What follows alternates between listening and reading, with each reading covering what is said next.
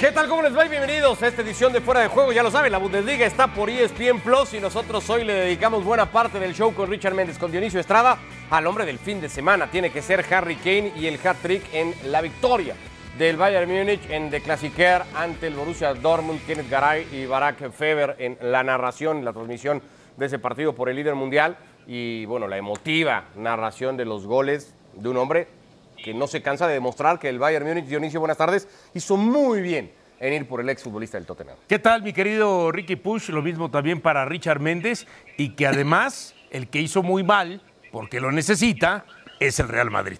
O sea, Mientras, eh, por Ni ese lo lado. volteó a ver el Real Claro. Madrid porque Por estaba muy metido en Mbappé, ¿no? Exactamente, entonces cada vez que mete gol Harry Kane, cada vez que aparece como apareció ahora en un clásico, metiendo un hack trick, entonces es recordarle al Real Madrid, mira, me tuviste, se pudo, no quisiste, me desperdiciaste, pero hay otro que me aprovecha. Y ojo, también Harry Kane no es tonto, ¿no? Él quería también ir a un equipo que sintiera que por lo menos estuviera entre los tres o cuatro equipos que pudieran ganar Champions, porque él quiere ganar Champions. Y además, en general, creo que el Bayern Múnich está más cerca de ganar cosas que, del, eh, que el Real Madrid. Richard lo planteó porque es más fácil que el Bayern gane la Bundesliga a que el Madrid gane la Liga, ¿no? Más allá de las posibilidades que puedan tener ambos. ¿Cómo andas? Paraguas. Gusto como siempre, Ricky, Dionisio. A ver, más allá que Real Madrid era líder hasta hace una semana, ahorita desplazado por el Girona, pero ciertamente es más fácil para el Bayern hacerse con la Bundesliga que el Real Madrid hacerse con la Liga Española, porque no hay mismos rivales de peso. En la Liga Española está el Barcelona, el Atlético en la Bundesliga, el Dortmund y por ahí ha asomado el Leverkusen que le ha puesto sabor a la Liga. Pero ciertamente el Real Madrid pues despreció la presencia de Harry Kane, quizá por el tema de edad, Harry Kane necesitaba irse a un equipo que le permitiera soñar con ganar algo y con pelear algo en Europa. Miren lo que, lo que ha cambiado el hablar de Harry Kane desde que sale del Tottenham Hotspur y llega al Bayern Múnich. Hoy en día cualquiera te habla de Harry Kane. Antes sí se mencionaba un buen delantero, un buen goleador, pero no entraba en el debate si podía ser uno de los mejores. Bueno, pues viene de hacer tres en el de Clasiquer ante el Borussia Dortmund, un partido que el Bayern necesitaba dar y jugar como jugó. Después dijo Dusan Tadic, el técnico del Borussia Dortmund, es que el Bayern Múnich juega ante nosotros su mejor partido de la temporada. Nos falta a nosotros ser capaces de hacer eh, lo mismo. El Bayern venía de ser eliminado en la Pocal, por eso era muy importante el partido para ellos. Harry Kane, si no lo sabían, se lo contamos, es el primer jugador en la historia de la Bundesliga en anotar al menos 14 goles en sus primeros 10 partidos. Así de rápido ha empezado a rendir. Las comparaciones no se hacen esperar, ¿no? Y, hay que voltear a ver a Erling Holland cuando se trata de tratar de comparar a los dos mejores nueve del momento. Holland no marcó ninguno de los seis goles que hizo el fin de semana el Manchester City ante el Bournemouth, algo que ya es de por sí noticia. Esto es lo que había hecho Erling Holland hasta el 6 de noviembre, fecha en la que estamos ahora en las últimas dos temporadas. La actual, 13 goles y 13 goles y 3 asistencias y la anterior con esos 23 goles de locos y las 3 asistencias. No sé si Harry Kane va camino a superar esos registros. Lo vamos a platicar, no es el único que está teniendo un arranque de temporada demoledor. Lautaro viene de marcar el gol de la victoria ante el Atalanta. El Inter lo ganó dos goles a uno. Tiene ya 12 goles en el campeonato el futbolista argentino. Y ahora, Diony, que hablabas de si Harry Kane pudo ser opción del Madrid. De Lautaro hubo quien en algún momento también dijo, ¿y por qué no Lautaro? no? Bueno, pues aquí están los números del futbolista argentino que persigue la marca de los dos hombres con el récord goleador en Serie A, Gonzalo Higuaín y Chiro Inmóvil, que a estas alturas de la temporada tenían 11 y 13 goles respectivamente. Sí, no, Lautaro que está muy bien, es el líder goleador ahí del, del calcio. Abajito está Oshimé con seis anotaciones, pero todos son líderes goleadores al final de cuenta. Entiendo que Haaland no tiene los mismos números, ¿no? 23 contra 13, pero ahí está en la punta también, ¿no? Y el otro que lo decías, el caso de los 15 goles que lleva Harry Kane. eh, 1.5 en promedio por partido después de 10 gordanas en lo que es la Bundesliga. Y eso que estamos dejando afuera al líder de goleo en Francia, y eso porque dicen que fue a petición de Richard Méndez, que es una línea de granjeros, que es Kylian Mbappé, que lleva 10 goles en 10 partidos, eh, por ejemplo. Y entonces, este. eh, lo estamos dejando afuera. Eh, tres grandes goleadores. A mí, en lo personal, entiendo que Harry Kane es como que el hombre eh, que, me llena también el ojo, pero el delantero del presente y del futuro va a ser Haaland. ¿no? Bueno, nos queda uno más para, para meterlo y tener un pócar de delanteros y poder elegir en esta baraja entre cuatro muy importantes. Y para eso vamos a dar pie a Álvaro Morata. El Atlético viene de perder su partido ante la Unión Deportiva Las Palmas el pasado viernes. Morata marcó el gol del descuento para el Atlético de Madrid y más allá de la derrota, no dejan de ser también bastante impresionantes los números del delantero español de arranque de temporada. Dicho eso, y como complemento casi Richard, ahora sí entramos al debate. ¿Quién es a día de hoy, noviembre 6 del 2023, el mejor centro delantero del momento? Del momento, Richard. La situación Sí, sí, sí, del momento. A ver, la situación ha cambiado y mucho cuando analizamos el momento. A ver, por un lado uno podía tener la expectativa de que Erling Holland debería estarla rompiendo a estas alturas de la temporada y no está sucediendo.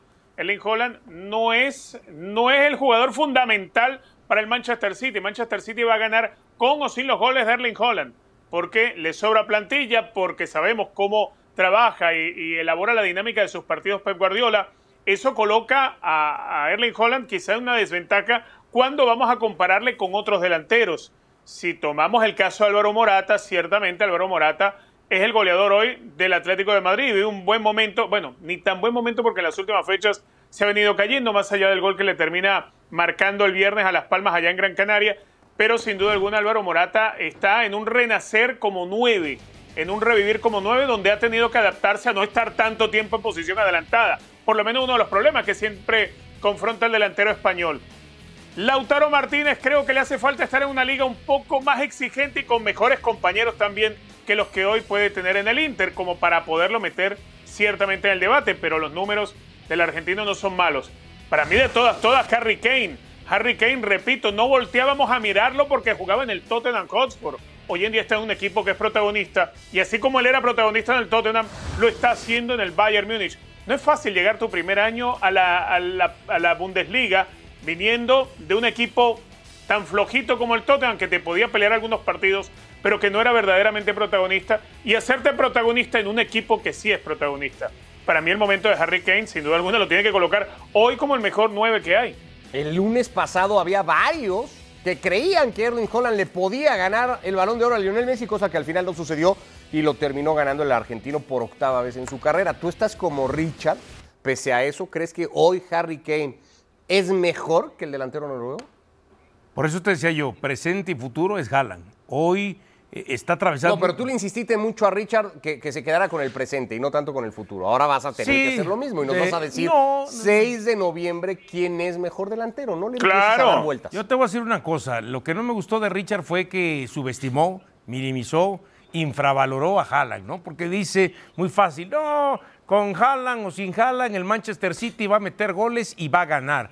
Y entonces, pero tú no dudas, por eso, con Haaland ganó tú dudas eso. pero eso es lo que yo voy. Pero también cuántas veces se ha dicho en el tema de Haaland que por lo menos en los partidos importantes no apareció. Y entonces, okay, o apareces a lo largo de la fase de grupos y de algunos partidos de eliminatorias, aunque no aparezcas en la final, pero ya Richard hasta eso le está eh, quitando eh, importancia a. Yo, eh, si tengo que reconocer en este momento, porque. tienes, de eso se trata la dinámica, que tengas que reconocer porque hacía, este, le hacía falta un equipo que tuviera tanta profundidad, tanta claridad, entendiendo también ¿eh? que es la Bundesliga, entendiendo que es la Bundesliga, donde el Bayern Múnich ha robado prácticamente en 11, 12 años, pues sí, hoy da la impresión que Harry Kane es el que está robando y su nombre está sonando en, todo, en toda Europa. Pero lo quiero ver en un par de años. Podías haber resumido y decir coincido con Richard, pero te tiraste un rollo de mare Hay que hacerla de emoción, hay que hacerla de emoción. Tú te quieres comer el posta gigante, darle a la sopita azteca y ese tipo de cosas. Harry Kane es para ustedes dos a día de hoy. Qué raro que no hablaste de la Liga de Granjeros, ¿eh? Ahora, dicho esto. ¿Para ti quién es Haaland? Pensando, yo si tuviera que escoger hoy a uno, me quedo con, eh, con Erling Holland. Yo pero reconozco el momento de Harry Kane, ¿no? Pero a ver, pensando, y es un, ejercicio a futuro, ¿no? Esto de futurear no se sabe, porque además Harry Kane, ya lo sabemos, ha tenido problemas de lesiones, los tobillos del inglés no son los más fiables, aunque Holland le pasa lo mismo. Pensando a futuro, si Kane mantiene estos registros, Richard, ¿vamos a ver a Harry Kane peleando el próximo balón de oro? Eh, a ver, eh, hay, un problema grande con el, balón de oro. Y, está en, en, cuanto al criterio, en cuanto al criterio para la elección del balón de oro. Yo lo decía hace unos días. Eh, a ver, Lionel Messi no tuvo una gran temporada con el Paris Saint Germain, pero tuvo un mes sensacional en la Copa del Mundo. Y eso se inclinó para que Messi ganara el balón de oro, cosa que no ha sucedido en otras ediciones del premio. En algunas sí, en otras no. El Mundial es importante para, para la elección del premio al eh, no presentarse esa oportunidad de una Copa del Mundo, pero pensando en que Lionel Messi va a estar jugando en la MLS y lo más importante que va a tener fuera de la MLS va a ser eh, jugar partidos con la selección, no creo que vaya a poder competir como para ganar el próximo balón de oro, salvo que al otro año pues venga Copa América y arrase en Copa América. Ahí sí te digo que otra vez por un muy buen mes va a ganarlo Lionel Messi.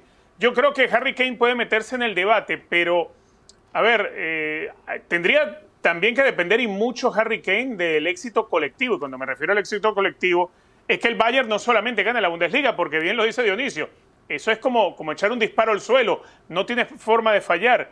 El tema es que el Bayern tiene que ganar algo más allá y, para que Harry Kane pueda competir al Balón de Oro necesitaría ganar una Liga de Campeones de Europa. Es que todo depende de eso, ¿no?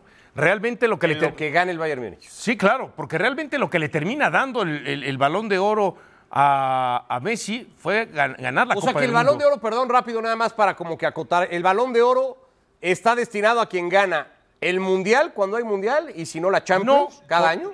Eh, bueno, ahí ya lleva ahí mucho mano el que lo gana. Bueno, no siempre, ayuda, no siempre. Pero ayuda, ¿a qué me refiero? Si Francia era campeón del mundo, indudablemente lo iba a ganar Kylian Mbappé. ¿No? ¿Crees? Claro, por supuesto. Porque cuando estamos hablando de lo del balón de oro, el, uno de los, el principal punto dice qué tanto este jugador es influyente a lo largo de toda la temporada para las instancias que llega su equipo. Y si fuéramos en eso, yo sí soy de los que pienso que Haaland eh, podría haberle competido a Messi. ¿Por qué? Porque él fue constante 365 días, no fue con nada más 30 días. Y partiendo desde la base de lo que establece el mismo eh, France Football, pues entonces Haaland tenía más mérito. es lo mismo 365 días a 30 días. Pero bueno, ese es otro cantar. En este caso sí, si tenemos que definir, porque no hay más competencias internacionales a nivel de selección, Bayern Munich o Manchester City, aquel que lo gane, tiene que ganar la Champions. De, de, cajón, porque es decir, qué tanto influyó ese jugador para que su equipo llegara hasta esas instancias y hasta las pudiera ganar.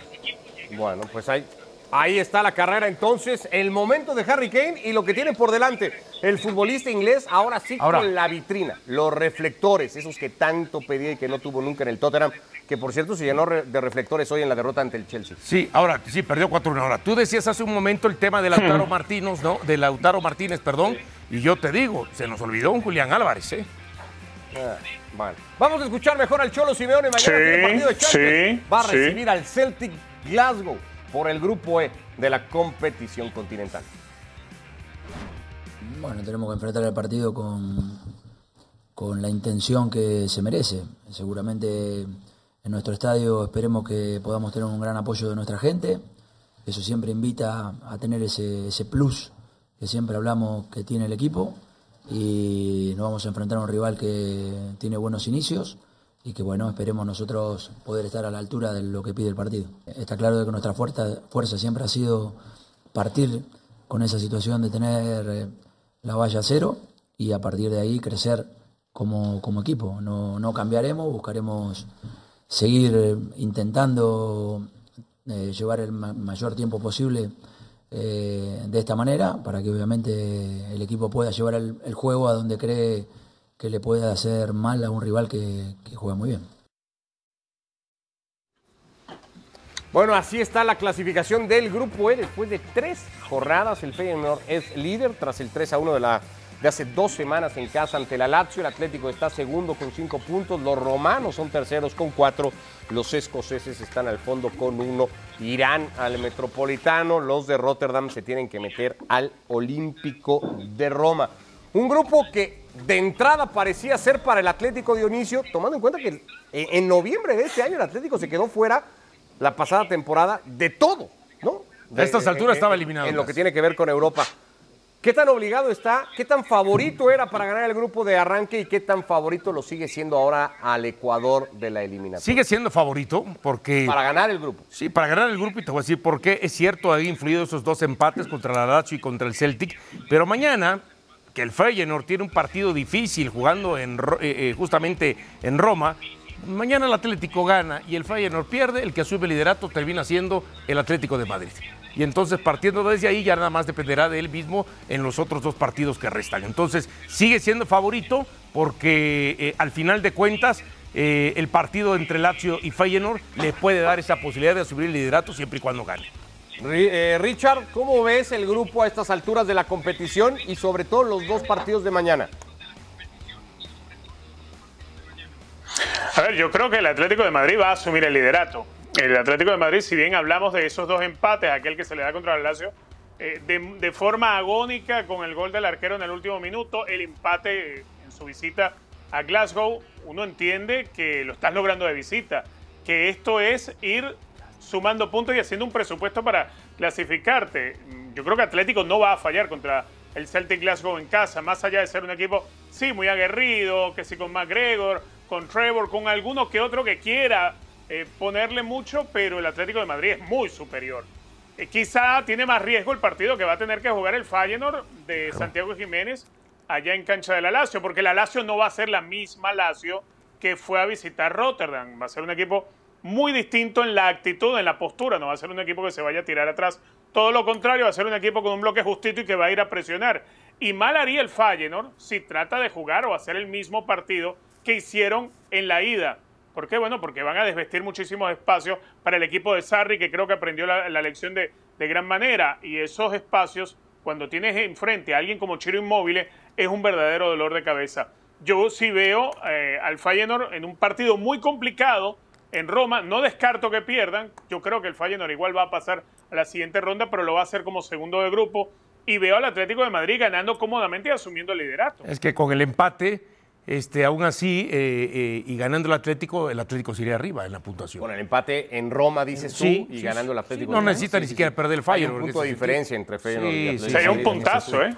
Sería un puntazo para Feyenoord. Igual. Claro, por supuesto. Claro, no perder en el Además, no dejar en control. de Roma sería un puntazo. Desde su eliminatoria. del Feyenoord quiero hablar un poquito para hablar de Santi Jiménez, que ya se presentó hace dos semanas en el torneo continental. Hay que recordar que estuvo suspendido en las dos primeras fechas. Johnny, no sé cuánto se va a jugar Santi Jiménez su futuro inmediato, pienso en el mercado invernal, en estos tres próximos partidos de Champions, sobre todo. Si le va bien mañana en el, en el Olímpico, si le va bien en casa contra el Atlético y si cierra en Glasgow ante el Celtic, igualmente marcando goles, ¿el futuro de Santi podría cambiar en enero? Mira, yo soy de los que pienso que en enero no va a cambiar, eh, va a cambiar hasta el verano pero el que tú te muestres, que te hagas presente en el marcador, que colabores con el juego colectivo de tu equipo, siempre será importante para estar ahí en la mira de los grandes buscadores eh, de Europa, de los grandes equipos. Porque se van a ver más estos tres partidos del Feyenoord que todo lo que pueda hacer la temporada de la Eredivisie. Claro, y ahí va yo. Y sobre todo el partido más importante va a ser ese del Atlético de Madrid. Justamente, porque es el rival más fuerte del grupo, porque es un, rival que si se habla de marca, aunque ahora ha, tratado de cambiar Cholo Simeone en cuanto al estilo de su equipo, es un rival duro, férreo, ríspido, que sabe jugar con el cuchillo entre los dientes y es justamente el tipo de marca que puede en algún momento este, impedir que brille lo que es, por supuesto, Santi Jiménez. Y si aún así logra marcar ante el Atlético de Madrid, que ya desde hace dos meses también lo está siguiendo, pues por supuesto que para mí es ese partido importante, aunque no marque contra el Lazio y aunque no marque en el último partido contra el Celtic. Le han salido aparentemente varias novias a Santiago Jiménez, a la mayoría Santi no les ha agarrado ni la mano, Richard, pero dicen que anda ahí noviando con algunos, el Madrid, el Barcelona recientemente, el Atlético de Madrid. ¿Está ante esa posibilidad el mexicano en estos tres próximos partidos europeos? Creo que está para, para cosechar esas intenciones, ¿no? Esas, esas intenciones de, llegar a un mejor club. Eh, ciertamente hay interés, hay seguimiento a Santi Jiménez por muchos equipos, así como lo siguen a él, siguen a otros. No es que, no es que haya una firme intención de fichar a, Santiago Jiménez hasta ahora, porque si no creo que se, se, hubiese ya dado algún aviso muy claro, pero sí seguramente hay un seguimiento pensando en, cómo vaya evolucionando la temporada. Algo que eh, espero no suceda con Santi Jiménez cuando vaya a estos partidos europeos, porque son la verdadera, el verdadero, la verdadera vitrina, el verdadero escaparate al cual te van a ver los equipos grandes que te puedan fichar, es que no termine cometiendo actitudes como la del partido contra el que el fin de semana. Es decir, tienes un mal partido y cuando te toca el momento, eh, empatando el partido de patear un penal, tratas de hacer un panenca eh, en una actitud bastante arrogante y lo terminas fallando. Eso después fue recriminado por su técnico y creo que, que Santi asumió bien lo que dijo tanto en rueda de prensa como seguramente lo que habrá hecho puertas adentro del vestuario de Arnold Slot. Imaginemos un escenario frente al Alacio 0 a 0, minuto 90 y hay un penal y Santi Jiménez tiene la responsabilidad del penal. No puede volver a ser un panenca. Tiene que asegurar. La duda es... No puede cometer esa irresponsabilidad porque ahí se está jugando parte de, parte de su proyección con otro equipo. Ahí se la juega. Entonces el tema está también en la actitud y la postura de Santi Jiménez. Sí, pero también yo creo eh, eh, en el técnico. A mí me da la impresión, yo no descartaría que si hubiera una situación, como comenta Richard hace un momento, que no lo patee Santi, efectivamente, que no lo patee. represalia, dirías tú. Sí, pero además hay que. Como mensaje igualmente al grupo, ¿no? esto es serio, ¿no? Claro, pero también hay que recordar, de los últimos cuatro penales que ha tirado, ha fallado tres. no es un especialista. No es un especialista. el goleador del equipo, pero no es un especialista. claro, exacto. Son, dos cosas distintas. No es el único partido, no es el único grupo igualmente que entra en acción mañana en la UEFA Champions League. Lo hará el Fútbol Club Barcelona ante el Shakhtar. Le ganó un partido bastante más sufrido eh, de lo que hubiera esperado en Montjuic hace dos semanas, dos goles a uno, a ratos largos lo controló, pero casi se le venía encima en el juego al equipo de Xavi Hernández, que tendrá que volver a lidiar, Richard, con esto de gano y juego bien, eh, priorizo jugar bien y luego buscar el resultado, aunque el resultado le aseguraría clasificar a octavos de Champions, hace algo que no hace hace dos años en Europa. ¿Qué tiene que hacer mañana el Barça ante el Shakhtar? Bueno, yo, si yo fuese hoy Xavi, yo lo primero que haría es no, no formar con tres en el fondo como hizo contra la Real Sociedad. Ese 3-4-3 que se inventó eh, sin utilizar eh, extremos naturales, utilizando laterales a hacer funciones de extremo, me parece a mí le, le pierde dinámica al Barcelona y termina cayendo en lagunas como las que cayó contra la Real Sociedad en San Sebastián, que fue superado ampliamente Barcelona en la cancha en lo futbolístico. Después en el marcador, como buen equipo grande, saca chapa en el momento que lo tiene que hacer y se da la jugada de, ese gol sobre la hora que marca Ronald Araujo. Eh, también es cierto, el Shakhtar Donetsk no es la Real Sociedad de San Sebastián. Shakhtar Donetsk es un equipo que seguramente va a proponer disputar la posesión de pelota como hicieron en la ida, pero lo va a hacer siempre en terreno propio. Shakhtar Donetsk no va a ir a exhibirse demasiado ante Barcelona. A mí me quedan muchas dudas de eh, si Xavi va a volver a, alinear con esos tres en el fondo, si va a utilizar a Cancelo y a Valde como, como extremos en vez de aprovechar el hecho de poder contar con un Rafinha. Mm, me, causa algo de suspicacia si te vas a atrever a, poner de arranque a Pedri, que ya está recuperado y tuvo buenos trazos en San Sebastián, o vas a seguir apostando a, John Félix. Y para mí el 9 tiene, tiene que ser de todas, todas Robert Lewandowski por encima de Ferran, porque primero necesita minutos y creo que que el Shakhtar Donetsk es un rival a modo para, para alguien como el polaco. Creo que Barcelona va a ganar y va a asegurar su pase en la siguiente etapa. Además, Barcelona, eh, la Champions de los últimos dos años significa una deuda tremenda. Barcelona tiene que ganar el, grupo para, para dar a entender que ya, ya aquellos malos tiempos de, llegar eh, de golpe, de rebote a la UEFA Europa League, ya eso pasó, ya eso queda borrado. Barcelona es equipo de Champions. Bueno, la señal la tiene que dar mañana. Bueno, más allá de que todavía tendría un par de fechas, si es que fallara mañana el Barça para confirmar su lugar en octavos de final, Xavi fue enfático y muy claro en decir, no podemos dejar pasar la oportunidad desde mañana. Por eso no sé cuánto puede especular, por ejemplo, con la alineación de Oni, o si, tiene que hacer esto que dice Richard, que juegue Cancelo, que juegue Lewandowski, que si puede jugar Pedri, juegue Pedri, y que jueguen todos, básicamente, en el Barça. A mí me da la impresión, cuando preguntabas hace un momento qué es lo que tiene que hacer el Barça, primero mañana ganar y olvidémonos un poco de las formas. Mañana ganar. Las formas que, por cierto, el Barça tiene 15 partidos en lo que va de temporada. Ha ganado y gustado en dos, ¿eh? En dos de 15, el del Betis y el del Amberes, de, primera jornada. En dos de 15. No sé si el Barça tendría que empezar de a dejar de, hablar de estilos y de formas. No, claro, por eso te digo. Es el resultado. Por eso te digo. Después, a mí me da la impresión que lo que utilizó en el clásico contra Real Madrid y lo que utilizó contra la Real Sociedad eh, hubo muchos jugadores ahí que fueron, eh, que repitió.